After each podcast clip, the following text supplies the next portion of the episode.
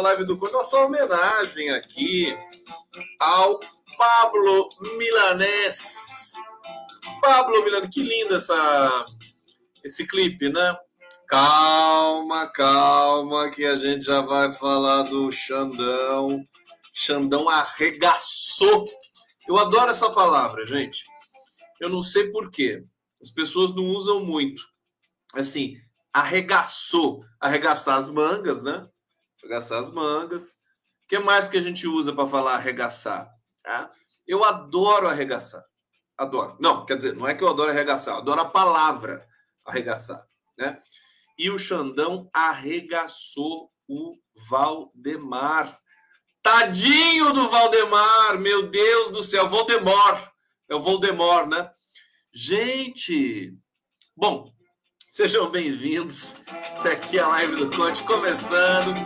Se ajeitem aí no sofazinho, no sofazinho, na caminha. Quem tá na caminha, quem tá no sofazinho, quem tá na varanda, quem tá no trânsito, quem tá onde mais? Na cozinha, no banheiro, na rua, na chuva, na fazenda ou numa casinha de sapê. Aqui estamos ao vivo também pelo pelo Prerrogativas, ao vivo pela TVT de São Paulo, a TVT, TVT, olha a TVT, a TVT, meu querido segura a TVT agora. É? Segura. O, o Lulão, na verdade, o, você sabe como é que eu estou chamando o Lula agora? Eu chamo o Lula de Janjo. Ô Janjo! Fala comigo, Janjo! Agora o Lula para mim é Janjo. Né? É o meu jeito carinhoso agora de me referir ao Lula. Então, o Janjo, ele é um dos idealizadores da TVT, né? Ele é o quem sonhou esse canal aqui, pelo qual nós estamos online neste momento. É, e estamos também pela TV 247, que também é um grande irradiador de debate público, democracia nesse país. Mas a TVT vem aí. Tá certo que assim o PT ele sofre de excesso de democracia, né? Aí para não deixar é, é, digamos, é, suspeitas tudo mais, quando o PT chega ao governo, ele, ele justamente ele não colabora com os seus parceiros para não parecer que ele está fazendo política de compadrio. Então a TVT vai sofrer com isso também. Lamento dizer, viu, Vanucci, ô Tarcísio? Vocês sabem como é que é, né? Que o Lula é tão honesto, tão honesto, tão honesto, que assim, pessoal que né, trabalha, luta junto, ele não pode, não pode ajudar, não pode fazer política, sabe assim. Né? Mas a gente vai ter pelo menos melhor que o Bolsonaro e Temer, sem dúvida nenhuma vai ser. E a TV do trabalhador é a TV que pode revolucionar o circuito das TVs abertas no Brasil. A gente vai ter o fortalecimento da EBC também em Brasília, né? E temos a EBC também no âmbito nacional. Acho que é um momento bom, vamos sonhar. É, embora eu esteja hoje, eu fiquei, eu fiquei feliz pelos. Vamos falar do Xandão. Xandão! Ó, tem uma vinheta nova. Tem vinheta nova na, na, na, no Conde hoje. Quer ver a vinheta nova? Olha só que gracinha essa vinheta nova. O Xandão. Xandão. Os instintos mais primitivos. O Xandão. Xandão. Os instintos mais O primitivos. Xandão. Xandão. O buraco comigo é mais embaixo. O Xandão. Xandão. O Xandão. Xandão. Os instintos mais primitivos. O Xandão. O Xandão! Xan- Xandão malvadão. Xandão malvadão. Olha, gente, eu confesso para você, eu estava assistindo ali um, um fiapinho de TV, né? Entre uma live e outra. Tá boa a imagem? Tá bom o som? Tá boa a imagem? Tô achando que tá muito saturada, né? Muito saturada. Deixa eu mudar um pouco isso aqui, né? Fazer isso aqui, aqui, né? Sa- Melhorou? Melhorou? Tá melhor assim? A minha barba tá grande, eu preciso fazer a barba, tá? Um dia eu vou fazer a barba ao vivo aqui para vocês, com navalha. As pessoas, as pessoas não acreditam que eu faço a barba com navalha. E eu faço a minha careca também com navalha. Isso aqui nem o Clint Eastwood faz esse tipo de coisa. Bom, vou fazer ao vivo aqui, prometo, prometo. Chegar a 70 mil inscritos no meu canal. Vamos lá se inscrever no meu canal, por favor? Né? Que tal? Dá o like aí também, aquele bagulho todo aí. Seguinte, então eu, eu tava ali vendo um fiapinho de, de TV e tal, entre uma live e outra, né? E, e, e daí, de repente, pus na CNN e eles estavam lá chocados, chocados com a violência do Alexandre de Moraes, né? Ah, merecido, né? Merecido. Olha, o Alexandre de Moraes esculhambou o PL e pediu investigação para o Valdemar da Costa Neto. Vamos, vamos, vamos ver a matéria bonitinha aqui. Olha só, Moraes, que a coisa foi. Ele, ele disse o seguinte, né? É, no despacho dele, eu vou ler trechos do despacho aqui que vale a pena, mas é litigância de má fé, né? Você entrar com um pedido de investigação, com uma denúncia, com, com uma queixa-crime, né? Eu não me lembro como é que é o nome técnico lá do, do despacho do, do Valdemar do PL, é, mas se você entrar com isso, com segundas intenções, é litigância de má fé. É como falsidade ideológica e tudo mais. E aí você paga por isso. E o, e o, o Moraes botou 22 milhões, meu querido. Sabe lá o que é isso? Ó, Moraes negação do PL sobre urnas e condena partido a pagar 22 milhões por má fé. É, negou nessa quarta-feira a ação do PL que visava invalidar votos depositados em parte das urnas do segundo turno. Primeiro que o, Alexandre de Moraes tinha pedido pro ele devolveu, né, a, o pedido que foi feito para ele de invalidar urnas e tudo mais, dizendo assim: vai incluir primeiro turno também. Vocês têm 24 horas para resolver isso. E aí, o, o, o Valdemar Costa Neto convocou uma coletiva, né? E deu aquela expectativa. E aí fez toda aquela mise-en-scène, todo aquele cenário na coletiva. Ficou um do lado, outro do outro ali, aquela coisa, parecia uma coisa séria, né? Tinha uma mulher ali em pé, né? Umas coisas assim. Parecia que era uma coisa assim, realmente, né? Mas, né? piada. Ele disse assim: não, nós só percebemos que tinha algo errado no segundo turno, né? E deu uma desculpa esfarrapada que chocou até os jornalistas da CNN, que são meio burrinhos, né? Até eles. O pessoal da, da, da Globo News também ficou, ficou doidão ali. E aí, meu querido, sabe? É, é, aí, agora, a, a violência do, da multa não é violência, eu estou falando violência no sentido assim argumentativo, retórico, né? Na verdade, foi muito bem merecido, talvez pudesse ser até mais. Mas assustou, né? Caraca, né? O cara, o cara faz uma besteira dessa, vai ter que pagar 22 milhões de reais. Ele condenou a coligação de Bolsonaro formada pelo PL, PP e republicanos ao pagamento de multa no valor de 22 milhões 991 mil 554 reais e 60 centavos. É mole. Republicanos, é, desculpa, por litigância de má-fé, é, determinou ainda o bloqueio dos fundos partidários das três legendas até o pagamento da penalidade imposta. Tem muito jurista aí que tá, tá eles vêm, eles, eles dão depoimentos para a grande mídia dizendo que o Alexandre de Moraes está exagerando.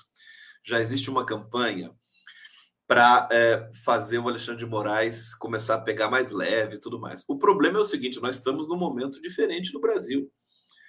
É, é, é, fato que às vezes parece que o Alexandre de Moraes está exagerando e tal, né? Tecnicamente falando, mas contextualmente, né? Ele é a nossa única salvaguarda para coisas piores aí no horizonte próximo.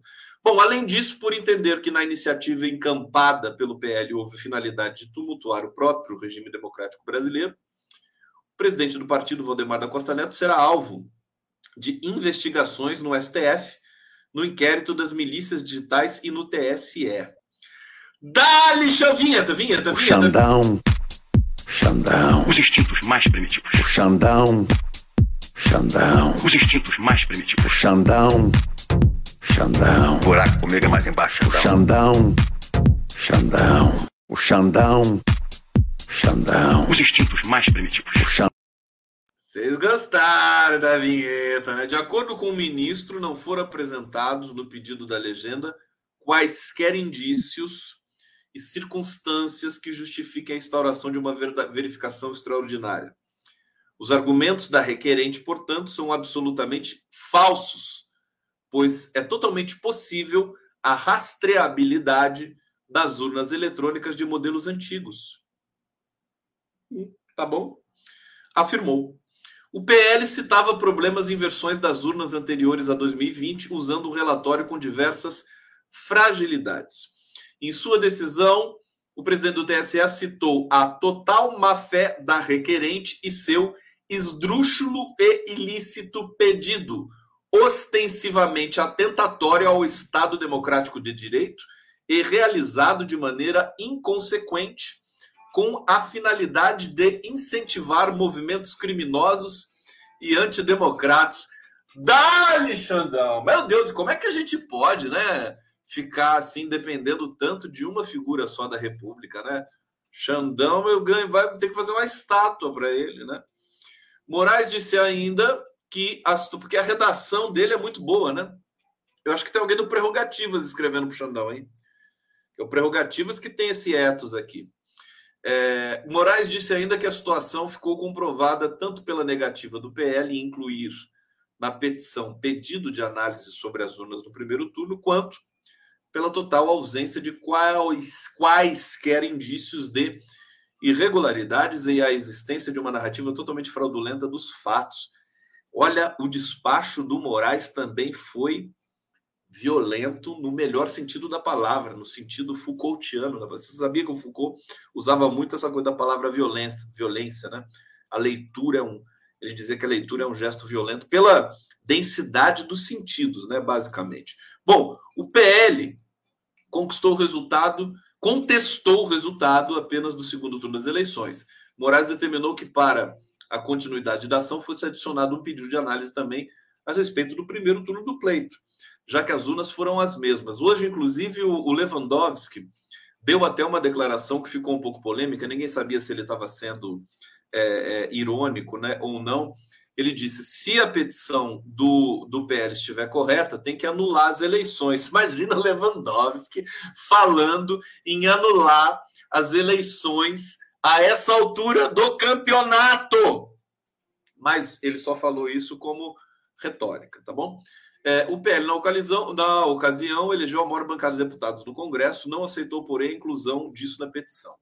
Parará, parará, parará, parará, balá, piriri, pororó, como diz o Arbex, né? É, e aqui o PL tentou reclamar, fazer o mimimi dele, né? Não vou nem ler o que, o que não vale a pena, né? O PL Olha, mereceu. Mereceu. Deixa eu ver o que mais que nós temos aqui. Ah, ele deu milhões de desculpas, né? O Valdemar Costa Neto, né? Choramingou. Não estamos discutindo a eleição, estamos discutindo a história do Brasil. Tudo desculpa esfarrapada. Porque a soma das urnas novas, que tem todo o cadastro, dá uma vitória para o presidente Jair Bolsonaro de 1 milhão e 78 mil votos, se não fossem consideradas as urnas que têm indícios. E toda eleição, toda votação, não pode haver dúvida sobre o voto. Gente, o Valdemar da Costa Neto deu um espetáculo de canastrice, é, chororô, a, a, a, coletiva que ele deu agora há pouco é qualquer coisa de antológica, né? no sentido da cara de pau do sujeito explicar por que, que só as urnas, que são as mesmas, né? por que só no segundo turno que tem problema né? na visão deles aqui. Eu sei que ele tomou uma chapuletada do Alexandre de Moraes que nunca mais, viu? Nunca mais na vida vão fazer isso de novo. Espero que a multa não caia, né? Vou ficar de olho agora porque esses partidos têm de pagar a multa, né? E o uh, Valdemar da Costa Neto precisa ser investigado de fato, né? Mas não é gostoso ver isso acontecer, gente, francamente, né? Olha aqui, vamos lá, vamos lá para o bate-papo da live do Coja aqui ao vivo para vocês. Véspera do jogo da seleção brasileira, a Adriana está dizendo aqui, Adriana de Sá. O gado não para de chorar. Olha que bonita, Adriana. Aqui sentadinha. Ah, no, no lado da planta ali. É uma espada de São Jorge? Sei. Não, não sei. Não sei o que é. é aqui, Ives Caroline, o gado esfregando o chifre no chão. Tá aí. Gostei. Gostei. É, deixa eu ver. Que, que, que, Xandão, o cara fala Xandão, Xandão, o cara mesmo. Fala, Xandão. Aqui, Marília Figueiredo, Xandão deu de lapada. que vocês gostam, né, de Xandão. A Val Santos, não podemos amolecer, os militares não são confiáveis, devem estar se organizando nos bastidores. Olha, Valsan, vou falar sobre isso hoje aqui também para vocês, viu? Valcir Bolognese, Conde, e vamos lembrar quem no meu Xandão foi um vampiro e não o PT. Não, mas é isso. Mas existe, existe um, uma situação ali no STF. É, como é que a gente chama isso na, na ciência, né? É, é uma espécie de síndrome, né? Vocês vão ver esses indicados pelo Bolsonaro, o Cássio Nunes Marques e o André Mendonça, daqui a pouco eles vão ser, vão parecer que foram indicados pela Dilma, pelo Lula. Sabe por quê? Porque existe, existe uma é, é uma questão de afirmação de identidade, né? O STF é a mais alta corte, é, é o ponto máximo para quem é do campo do direito e tudo mais, né? É aquela a coroação da carreira, aquela coisa toda. É, então, quando o, o, o, indicado chega ali, ele precisa demarcar sua identidade. Como ele, identi como ele é nomeado pelo presidente da República, ele não pode, se ele tiver um princípio de é, identidade, de independência, ele, ele vai ter de produzir é, uma, uma leitura jurídica de mundo que não dê a entender que ele possa estar ao lado do de quem o indicou. Deu para entender mais ou menos? O que aconteceu com o Toffoli? Eu acho que o Toffoli ele foi indicado de uma maneira é, até generosa demais pelo Lula, porque o Toffoli não tinha lastro, história, né, para ser um, o ministro do STF quando foi indicado para o Lula. Foi uma é, prerrogativa do presidente da República, ele indicou o Toffoli, quis indicar o Toffoli dentro da Constituição. Né? Mas foi uma jogada, talvez até de risco. Acontece o seguinte: para o Toffoli se afirmar e ganhar o respeito dos pares e tudo mais, ele né, entrou na onda da imprensa e passou a fazer é, uma compreensão jurídica, passou a produzir um, um, um jurídico é, é, que, que, que fosse associado a uma independência do histórico da esquerda brasileira, do Partido dos Trabalhadores. Agora, não vamos esquecer, foi o voto do Toffoli que tirou o Lula da prisão, hein? Vocês se lembram disso? Então é isso. Existe essa, essa, é, essa lógica dos contrários. Vamos ver se ela vai prosseguir no STF. Uma hora eu quero conversar com alguns ministros sobre isso. Olha o Carlos Matos aqui, o Carlos Alberto Matos. Valdemar Bosta Neto. Que feio você falar esse o, o, o Carlos. Carlos Alberto Matos. Você é um dos escritores mais respeitados desse país. Hã? O maior autoridade é Eduardo Coutinho, crítico de cinema aclamado pelos cineastas. Nove em cada dez cineastas consideram você o melhor crítico de cinema do Brasil. Como é que você fala uma coisa dessa aqui? Hã? Na minha live, que é uma live de família. Ei, Carlos Roberto Matos! Carlinhos, Carlinhos, o pessoal tá apoiando você aqui, né? Aqui a Ana Pimenta. Chora, Baldemar! chorando baldes, né? Baldes e baldes de lágrimas, né? ST dizendo que a ex do Valdemar sapateou na cara dele. E a história da, da, da Micheque, né? Micheque Maçaneta, né? O apelido dela. Gente, não sou eu que estou falando, hein? Alguém disse aí, eu estou só repetindo.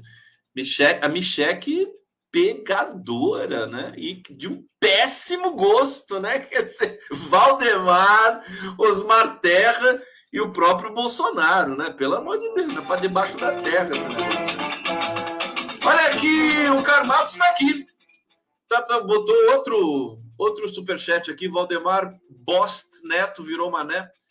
Obrigado, Carlinhos. Tem superchat que veio aqui, eu perdi. Agora não vou conseguir achar, hein? Vocês podem fazer de novo para mim? Por favor.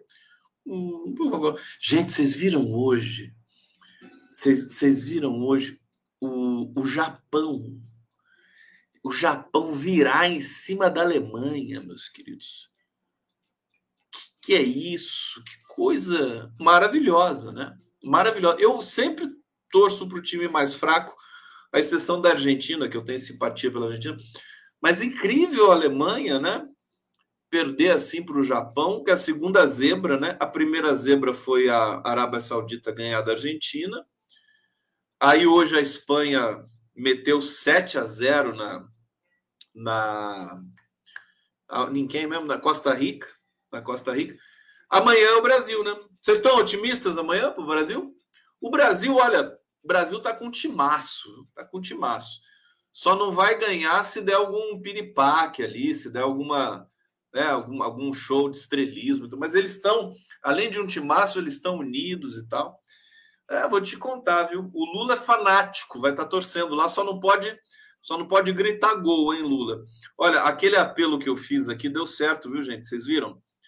É, o Lula saiu da, da cirurgia lá, né? Foi, ele tirou ali algumas, alguns, algumas cuisicas ali, né? Do, do da, da prega vocal esquerda. Detalhe, hein? O Lula é comunista até na, na prega vocal a prega vocal esquerda que estava ali para tirar o bagulhinho ali. Tirou, e aí a recomendação médica era não forçar a voz nos próximos 15 dias. E aí eu fiquei preocupado, porque eu conheço essas coisas, assim, o pós-operatório desse tipo de coisa. Pedi aqui, vocês viram, né? Cuidado, não pode fazer agenda para o Lula. O cara sai de, um, de uma operação dessa, de uma cirurgia, vai fazer agenda em Brasília, ia, ia ferrar todo o pós-operatório. E aí o que aconteceu? eles tiveram bom senso. O Lula está quietinho, paradinho lá em São Paulo, né? Com a Janjinha, o Janjo e a Janja, né? Eles estão lá. Não vai ter forçação de nada. O Lula só carinho agora pro Lula e Janja, né? Comidinha na cama, todo esse negócio aí e tal. Até parece, né? Ele está fazendo reunião por videoconferência e tal. Mas não vai forçar a voz, o que é muito bom. E aí o Lula vai voltar. Da... Você vai ver, quando o Lula voltar, vai voltar novinho em folha, né? Ele já tá bem, né? Imagina ele voltando agora com a voz descansada. Aí vai ser demais, aí ele vai cantar. Vou chamar ele para cantar comigo. Cantar Milton Nascimento comigo. Vamos lá para mais notícia aqui. Olha, tem uma notícia hoje que é, me deixou logo de manhã assim chocado. Eu guardei aqui para vocês, eu precisava falar isso para vocês, né? Então, as primeiras, pessoal, os primeiros é, diagnósticos do, do, da tragédia da catástrofe que foi o governo Bolsonaro já começam a aparecer, tá? É, que a gente sabe que foi uma catástrofe, a gente sabe, mas agora a gente tem números e agora a gente tem também pareceres, né? Bom, assistência social foi arrasada e é preciso um novo pacto contra a fome, diz ex-ministra Márcia Lopes. A Márcia Lopes é uma craque, entrevistei uma vez ela no Prerrogativas é, e ela diz que assistência social foi arrasada, né? É, é, vamos ler aqui um trechinho dessa, dessa matéria sobre é, o diagnóstico da, da, equipe de transição. Né? Falta de articulação do governo federal com estados e municípios contribuiu para, para a deterioração da rede de assistência social no país. Quem diz isso é a Márcia Lopes. Ela diz que há um diagnóstico arrasador do ponto de vista do aumento da pobreza e das desigualdades que será preciso fazer um esforço coordenado para restabelecer as políticas, identificar as famílias que precisam de ajuda no governo. É, é, é, é da Márcia que eu falo, e da Tereza Campelo, e da Mira Belchior, né? é, quando eu digo que é, na transição é, do governo, na equipe de transição, estão as melhores cabeças do Brasil, de longe, né? Estão lá, né? A Márcia Lopes é uma dessas cabeças. Eles, elas vão ter sobretudo o protagonismo das mulheres, né? Elas vão ter o protagonismo e a responsabilidade de colocar o país nos eixos. Daqui a pouco eu vou falar sobre a negociação da equipe de transição com o Congresso. Aí a coisa está um pouco estranha, né? Não à toa são os machos, né, que estão é, fazendo essa essa questão, né? Onde tem homem assim, você pode ter certeza que tem burrice, que tem precipitação, que tem medo, né? Ah, como o mundo seria melhor se, todos, se todas as posições de poder estivessem nas mãos de mulheres, mulheres negras e LGBT. Deixa os homens para fazer o serviço braçal aí desse mundo, né? Uma coisa assim, a testosterona é a testosterona é um problema para o raciocínio, é um problema para democracia, é um problema para o meio ambiente, enfim, é um problema. É, Márcia Lopes é uma das coordenadoras do grupo técnico de assistência social ao lado da senadora Simone Tebet, da ex-ministra Tereza Campelo e do deputado estadual André Quintão. Mas tadinha da Márcia Lopes e da Tereza Campelo. Ah, não, André Quintão é bom. O André Quintão é bom. Imagina a Simone Tebet lá, ter que conversar com a Simone Tebet. Tudo bem, né? Mas eu sou daqueles que não fica babando na Simone Tebet, assim, ai, ela foi importante. Eu acho o seguinte, PT, PT, você está aí? Olha, a gente sente falta, sabe, de, de um PT mais duro, entendeu? É essa coisa de muito mole, muito é democrático demais. Precisa ter um pouco de, sabe, de uma autoridade, uma, uma palavra mais. Eu, desculpa, né? Mas eu acho, eu acho que precisa porque senão essa galera vai comendo pelas beiradas. Tá certo? O povo, o eleitor, também quer a autoridade dos seus eleitos. Ele não quer o eleito que só respeita a democracia né, de manhã, de tarde, de noite, o tempo todo. É, até porque respeitar a democracia é, é, um, é um enunciado um pouco é, é, hermético, né? um pouco estranho para a maioria da população brasileira. A população brasileira quer matar a fome, quer comer, quer dinheiro, quer emprego. Entendeu? Então, eu acho que tá, tão muito delicados, sabe? Olha, vamos Tem que chegar chegando, é o governo eleito, tá legítimo. Claro que não vai passar o rolo compressor em cima de ninguém, mas espera lá, né? Eu fico, fico injuriado. Bom, o Lula está lá, ele está tá no comando da, da, da, situação. Vamos aguardar ver o que, que ele vai fazer, é, como é que ele vai cadenciar isso aqui, né? Bom, é, e fica, deixa o registrado aqui, né? Ela diz, a, a Marcia Lopes diz, a partir do governo Lula a gente implantou o Sistema Único de Assistência Social, o SUAS, fazendo uma organização em todo o país. Nós profissionalizamos a área, saímos de um orçamento de 8 bilhões em 2004 para 84 bilhões em 2016 entre benefícios e serviços. Tudo que você compara do PT e do governo anterior do PSDB, com todo respeito, é nessa escala, né? É de 1 para 10, né? Então o PSDB fazia ali assistência social com 8 bilhões, achava que arrasava. O PT foi lá, passou isso para 84 bilhões. Então, o sistema, por que, que o sistema, o, o, o sistema financeiro Toda vez que o Lula fala qualquer coisa que não seja do seu agrado, a bolsa cai, o dólar sobe, porque eles querem todo esse dinheiro que o Partido dos Trabalhadores definitivamente encaminha, direciona, né, para a população trabalhadora mais pobre do Brasil, eles querem para eles. Eles querem que a população mais pobre é, é, se dane. Então, é isso, né? Lamentavelmente, é uma falta de cultura, é, não só de solidariedade, né? falta de cultura geral que esses é, operadores de mercado e defensores do mercado financeiro pura e simplesmente têm nos seus horizontes. Bom, o que aconteceu depois de 2016, depois do golpe, foi uma paralisação total. Né? É, teve um desmonte, o orçamento voltou a ser o que era antes de 2002 para serviços, o que deveria ser de no mínimo 2,7 bilhões, foi cortado para o ano que vem 96%, virou 128 milhões. Ou seja, extingue o SUAS. O SUAS é um espetáculo, né? Sistema Único de Assistência Social. Fiz várias lives aqui com ex-integrantes e integrantes do SUAS. Enfim, é isso. Né? A, é, terra arrasada. Agora a gente começa a saber algumas dessas é, estatísticas, porque o grupo de transição vai prospectando, vai começando a levantar. Eles vão ter de apresentar relatórios até o dia 10, né? Então, eu acho uma crítica que eu ia fazer, inclusive, a coordenação geral, não, não do, do Alckmin, do Mercadante, internamente ali, mas se o, o grupo de transição também teve um viés, à primeira vista, midiático, de trazer artistas aclamados, chamar a atenção da imprensa, ocupar o espaço nas manchetes e tudo mais, eu acho que a comunicação deveria ser melhor nesse sentido, né? Eles deveriam fazer coletivas diárias, sabe? Tem 31 grupos de trabalhos, sabe? Pelo, no, pelo menos duas coletivas por dia, de dois grupos de trabalho, para atrair toda a atenção do jornalismo e atrair tudo, e dominar. Assim, claro que dá mais trabalho também fazer isso, né? Tem mais pressão, né? Tem mais um monte de coisa. Mas Vai ficar com medo? Você vê, ali na, na, na, transição, no Centro Cultural Banco do Brasil, a Globo News montou um QG ali.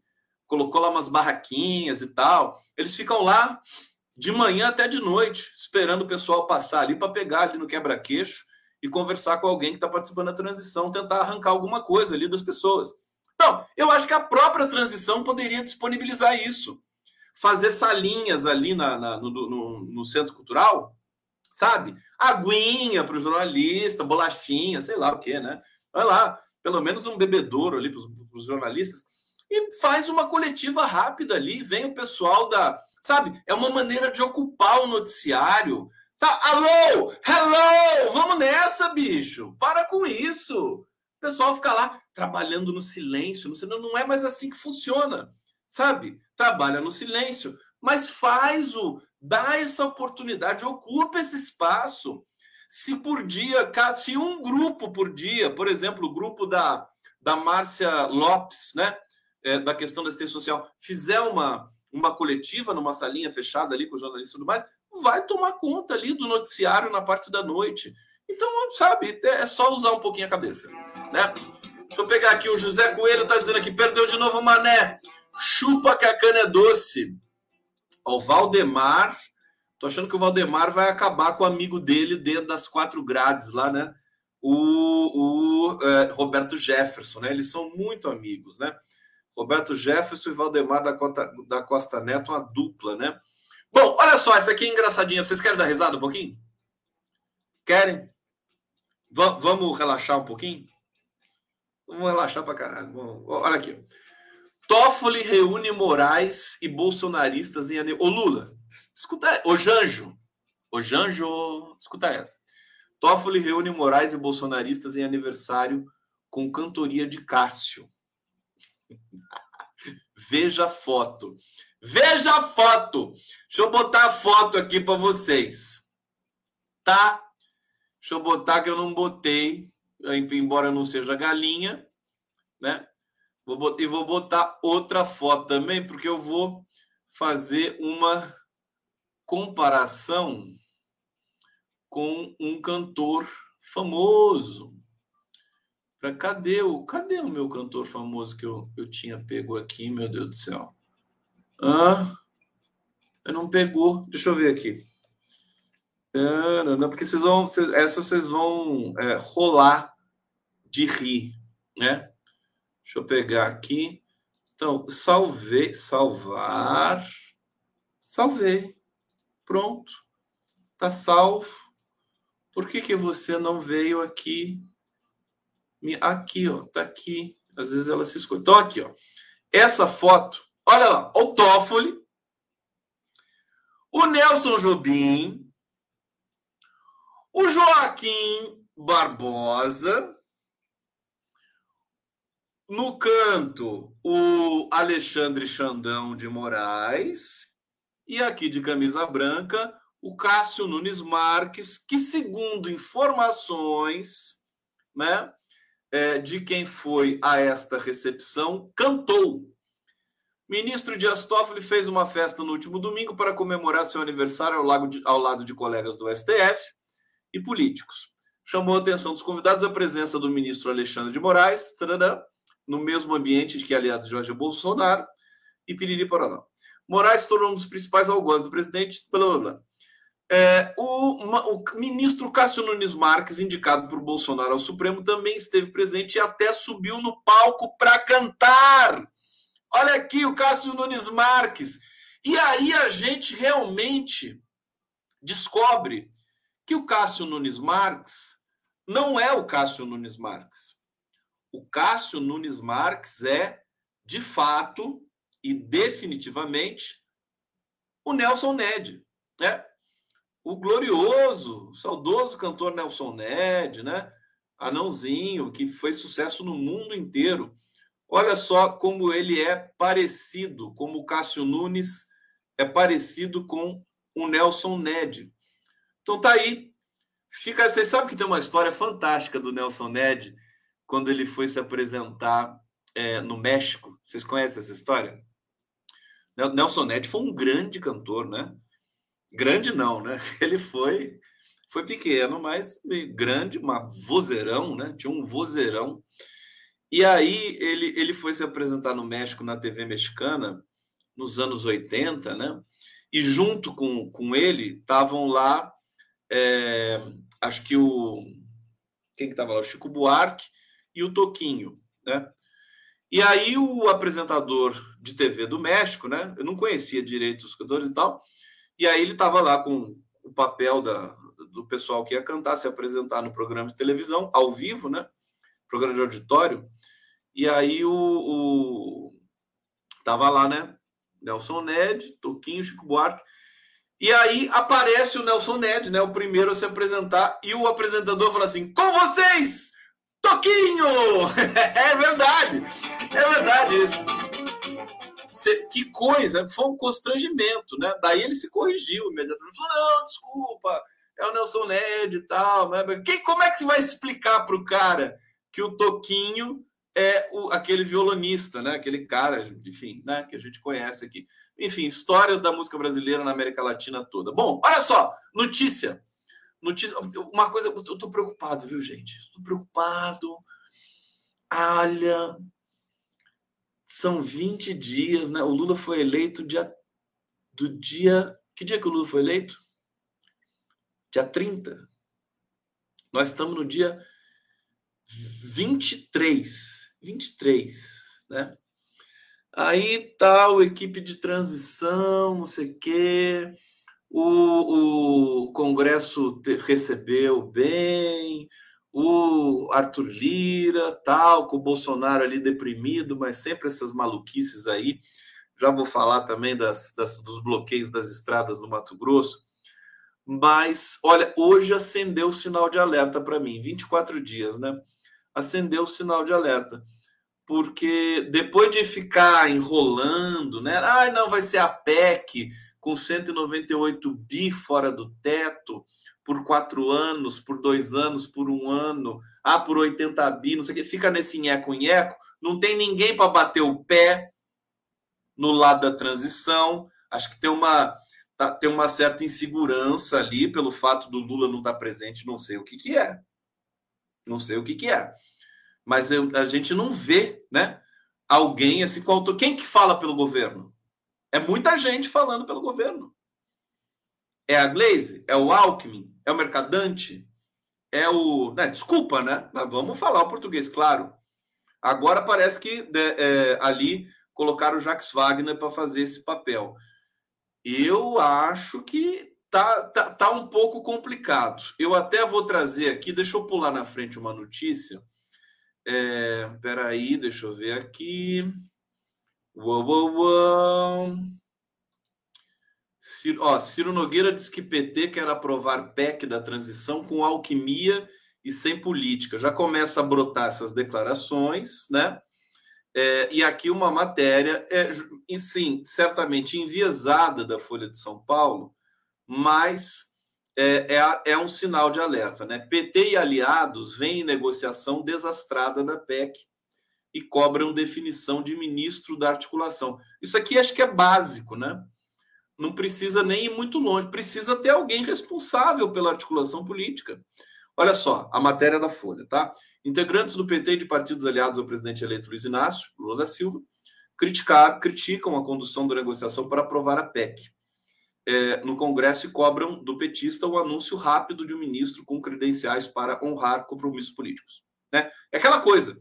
O deputado, o senador, ele quer, ele, é, não precisa assinar um papel, mas ele quer saber com quem ele está falando. Né? Porque senão a pessoa pode falar assim, não, mas não era eu que era o, né, o responsável pela articulação. Bom, avaliação entre parlamentares de siglas como PL, PSD e correligionários de Lula é que a indicação de quem será o responsável pela articulação política do Planalto no futuro governo aumentaria as chances de aprovação da proposta. Olha, já estão falando, já tem eh, integrantes do PT dizendo que se a PEC não for não for aprovada, eles vão optar pelo o plano A passa a ser a medida provisória, que não precisa do Congresso, não precisa dessa montanha de votos, né? É, e aí você começa a entrar num campo um pouco mais minado, porque você pode ter contestações jurídicas depois, né?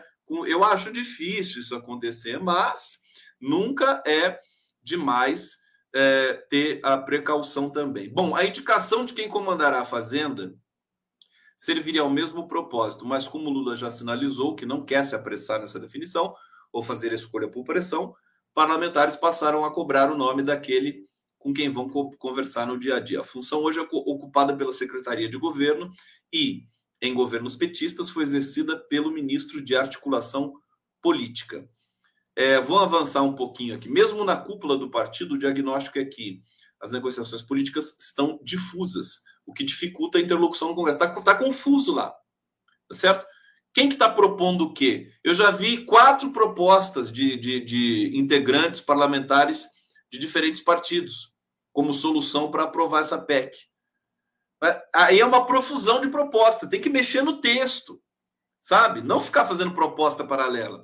Aprovação do texto que abre espaço para despesas é necessária para que Lula cumpra promessas de campanha. Está começando a ficar perigoso. A verdade é essa, né? Sem querer avançar muito nesse campo, a verdade é que está começando a ficar perigoso e é, o governo de transição que não durma de toca, né? No ponto é, vamos ver se daqui a pouco o Lula está Lula tá impossibilitado de fazer articulação, porque ele não pode forçar a voz nesse momento. Vamos ter que ter paciência, mas assim, está terminando o prazo para você aprovar uma, uma proposta de emenda constitucional. Né? O prazo está acabando. Então, é uma, é uma questão que me deixou um pouco preocupado. Né? Você vê, a transição é uma arca de Noé, né? tem de tudo. São muitas questões que precisam ser tratadas, a questão da comunicação, a questão da articulação para fazer a PEC, mas né, até, até porque o Congresso está mal acostumado, né? passou por um golpe, produziu um golpe, trabalhou no Toma lá da cá com Michel Temer e depois passou a trabalhar praticamente como proprietário do executivo, depois do orçamento secreto. Então é um Congresso mal acostumado que pode fazer uma carinha bonita. Eu acho que a janela da carinha bonitinha, olha só como é uma questão de timing. O Lula foi para Brasília, depois de eleito, foi lá, conversou com o Arthur Lira, conversou com todo mundo, conversou com os ministros do STF, conversou com o Rodrigo Pacheco, almoçou, jantou, fez aquela festa, né? Esse era o momento de lua de mel. Era um momento muito específico ali tinha que pegar esse momento e já amarrar uma coisa ali, sabe? É, porque depois que o Lula foi para o Horta tinha uma tese de que o Lula não podia viajar. É, eu entendo o Horta, né? Não, não sei se eu, eu não, concor, não concordei com o Fernando Horta, mas ele dizia que o Lula não podia viajar para não deixar escapar, né? Essa janela de possibilidade ali da aprovação da PEC, que seria realmente a, é, a proposta mais é, é, importante do governo. O PT já fala agora em ceder, né? Pode ceder para dois anos, é aquela coisa. Bom, a gente está de olho, esse é o detalhe, né? Não tem otimismo, pessimismo. Deixa eu falar um pouco agora da é, questão das, da, da, dos bloqueios nas estradas. Né? A primeira coisa que eu quero dizer é que a, aquela história do, do menino, né? o pai tentou passar o bloqueio com o filho de nove anos, que precisava fazer uma cirurgia de emergência no, no olho, e os bolsonaristas não deixaram passar. O menino poderia ficar cego. E aí a gente tem, inclusive, um vídeo disso, né, que, em que o bolsonarista diz assim: que fique cego. Não deixou passar. E aí o, o pai do garoto parece que conseguiu, fez uma volta, entrou, cortou caminho por meio da plantação lá e conseguiu chegar na cirurgia. Bom, esse garoto conseguiu chegar, né? Estou trazendo essa notícia agora para vocês e vou ler aqui, né? Garoto consegue cirurgia é, após bloqueio em ato antidemocrático é, que levou, após ato, após bloqueio em ato antidemocrático, levar pai a desespero em Mato Grosso do Sul. Quando eu vejo essas notícias assim, que envolvem crianças, eu me coloco imediatamente no lugar do pai, do responsável, né? O que, seria isso, né? Bom, após ter sido barrado com o pai por três horas em um dos bloqueios de atos antidemocráticos da BR-364 em Cuiabá, levando a família ao desespero em razão de uma necessidade médica. O garoto Gabriel da Guia Boa Sorte, nove anos, conseguiu enfim passar nessa quarta-feira por uma cirurgia de reconstrução de sua visão do olho esquerdo. O procedimento durou 4 horas e 20 minutos e ele iria para a sala de recuperação no começo da noite. Por telefone, o autônomo Éder Boa Sorte, 41 anos, pai de Gabriel, se disse aliviado depois de ter passado por momentos de tensão e raiva na madrugada dessa terça-feira, quando foi impedido de levar o filho do município de Sorriso, 420 quilômetros ao norte de Cuiabá, até a capital do Mato Grosso. É, o vídeo da discussão viralizou, mostrando o desespero do pai e a frieza de um dos manifestantes que segurava um facão em tom de ameaça. É, cheguei no diz o pai, né? Abre aspas. Cheguei no local, apresentei meus documentos, expliquei que meu filho precisava fazer a cirurgia e que ele corria o risco de perder a visão. Fui recebido com um facão pelo representante e me senti ameaçado o tempo todo. Ele balançava o facão e mostrava, dizendo que eu não passaria. É, o pai do menino conseguiu ultrapassar o bloqueio, foi a Cuiabá, após ter sido orientado por alguns dos manifestantes a passar por dentro de uma fazenda para conseguir seguir a viagem. Eles são os verdadeiros manifestantes porque respeitam o direito de ir e vir. Em caso de saúde, isso não é coisa que se faz. Bom, quando eu vi essa notícia, todo mundo ficou chocado com essa notícia, né? É, que chegou hoje aí ao nosso conhecimento pela manhã, né? A gente percebe que o Brasil foi tá, tá, é, é, é, um, é, um, é gravíssimo esse problema, a questão de terrorismo já que tomou conta do país. Você vê que a, a Colômbia teve problema com as Farc durante muito tempo, né? Agora a gente vai ter problema com esse tipo de gente, entendeu? Que não tem solidariedade, que não tem nenhum tipo de responsividade, responsabilidade, e estão armados até os dentes depois das, dos, das leis que o Bolsonaro passou de arma, armamento, né? De, de, de, possibilidade de aquisição de armamento. A gente viu que o, o Exército Brasileiro perdeu a capacidade de rastrear munições pelo Brasil. Sabe, a gente viu é, é, carregamentos de munições, é, tráfico de, de armas, né? A coisa crescendo no Brasil, que a gente pode ter uma guerra civil, né? Como a Colômbia teve durante tanto tempo. A Colômbia acabou de fazer agora um acordo de paz na Venezuela, né? O governo venezuelano ajudando a Colômbia, né? eternos é, é, adversários, Colômbia e Venezuela, agora eles estão trabalhando juntos. Olha que coisa fantástica para a América Latina. São dois imensos países aí é, na, é, no, no, nesse, na, na, região norte da América do Sul, né? dois imensos países que juntos, se eles trabalharem juntos, quer dizer, a gente tem outro panorama a nível mundial, global, porque a, a Venezuela, além de tudo, é a maior produtora de petróleo do mundo né? Perde para a Arábia Saudita, mas em termos de jazida tem mais, tem mais petróleo que, que a Arábia Saudita. É, e a Colômbia, pela questão geopolítica, geográfica também, né? E deixa de ser um protetorado dos Estados Unidos. Então, Esse é o quadro do Brasil. E aí eu, eu vejo pessoas falando assim: ah, polícia que não reprime, não sei o quê. Ser um problema da sociedade brasileira inteira. Não adianta botar a culpa só, no, só na Polícia Rodoviária Federal, só na Polícia Federal, só no governo Bolsonaro. Isso aqui é um problema que nós vamos ter de, de administrar agora enquanto sociedade. É uma questão que vai ter de ser é, vai ter de ter uma intervenção na educação, sabe? Né, na lei, né? Na letra da lei, nós vamos precisar produzir leis. Nós temos hoje uma lei de terrorismo, nós temos de ter uma lei para punir essas pessoas. 11 pessoas foram presas no Mato Grosso, mas pelo jeito deveriam ter sido mais, porque aconteceu esse fato dramático aí ontem ali na, estra... na BR né, 436. 346, agora não me lembro o número da BR. Bom, vamos lá. Então, eu acho que é isso, né? Só, só deixar aqui com vocês registrado desse problema que a gente precisa, inclusive, né? A transição, a equipe de transição do governo Lula precisa tratar dessas coisas também.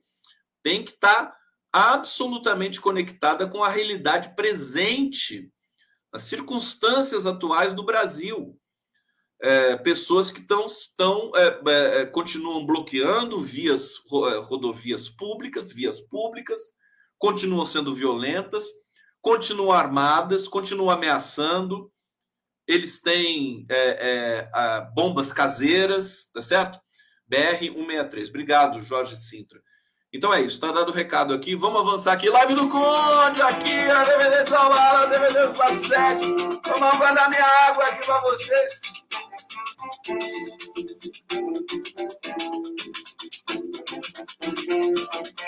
Falei que depois que eu sarasse, eu ia voltar com a moléstia, né? Falei que ia voltar com a moléstia.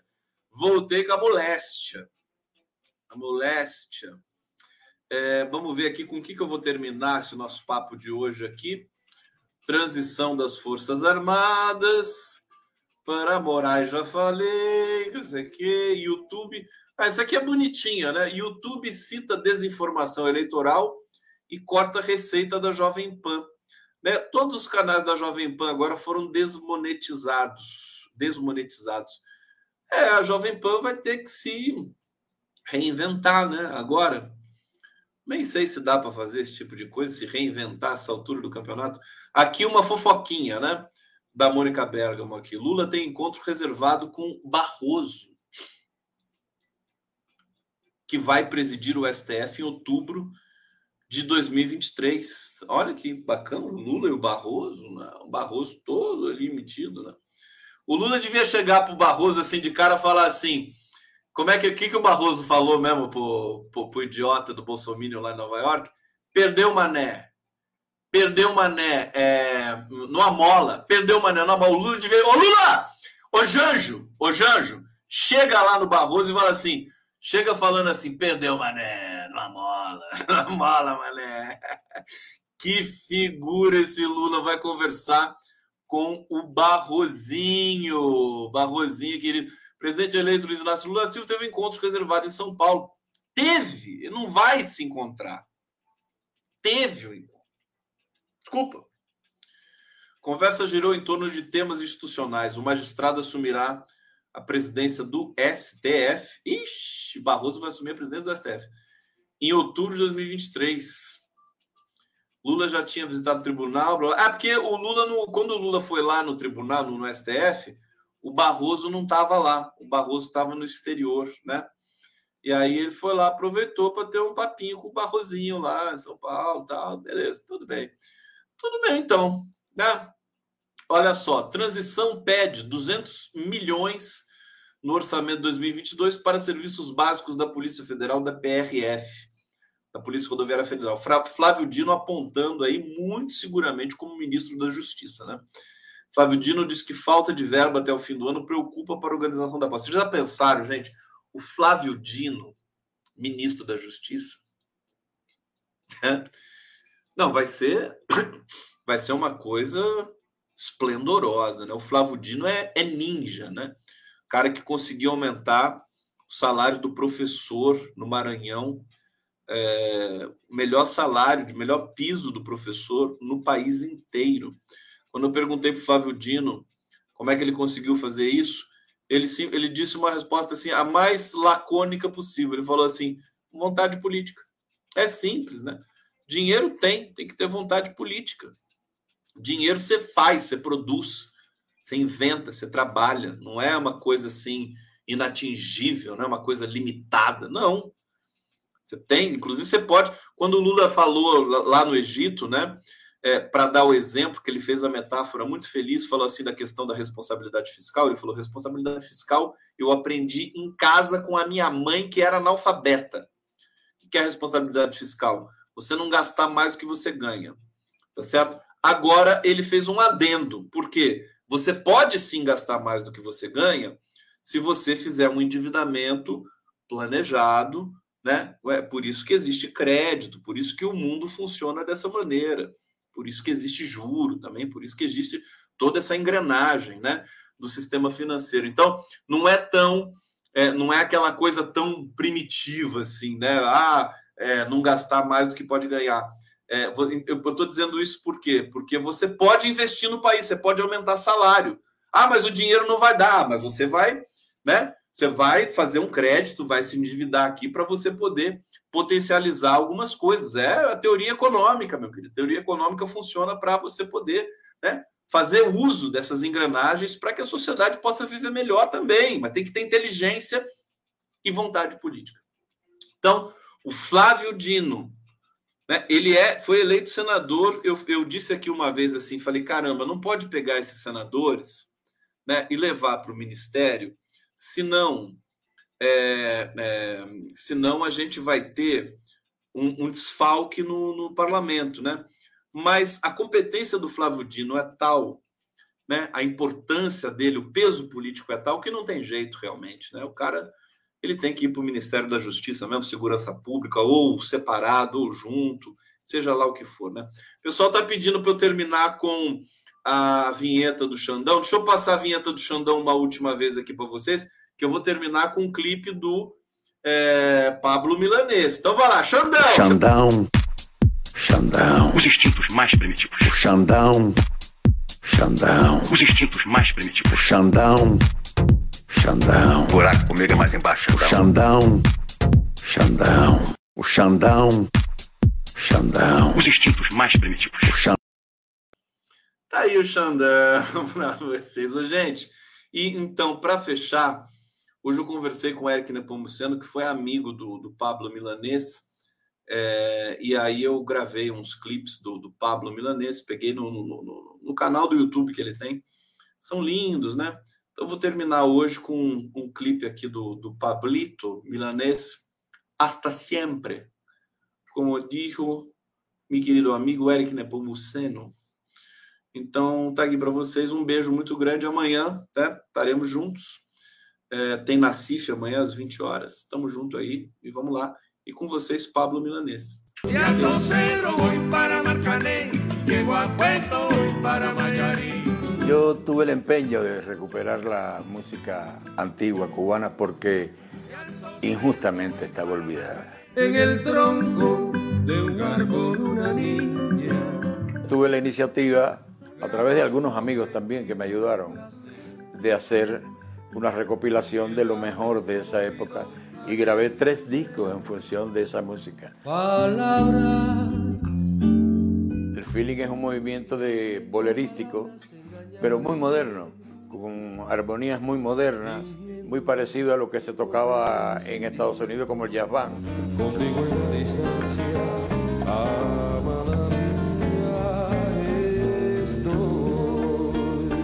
Ese fue un trabajo muy lindo, pero de mucho empeño y de mucho sacrificio para poder adquirir todas esas canciones que estaban olvidadas.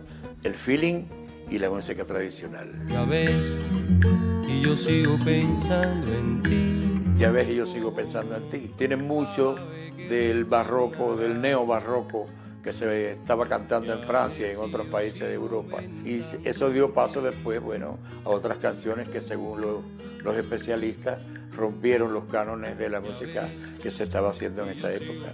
Pasando por 22 años de penas y dolor.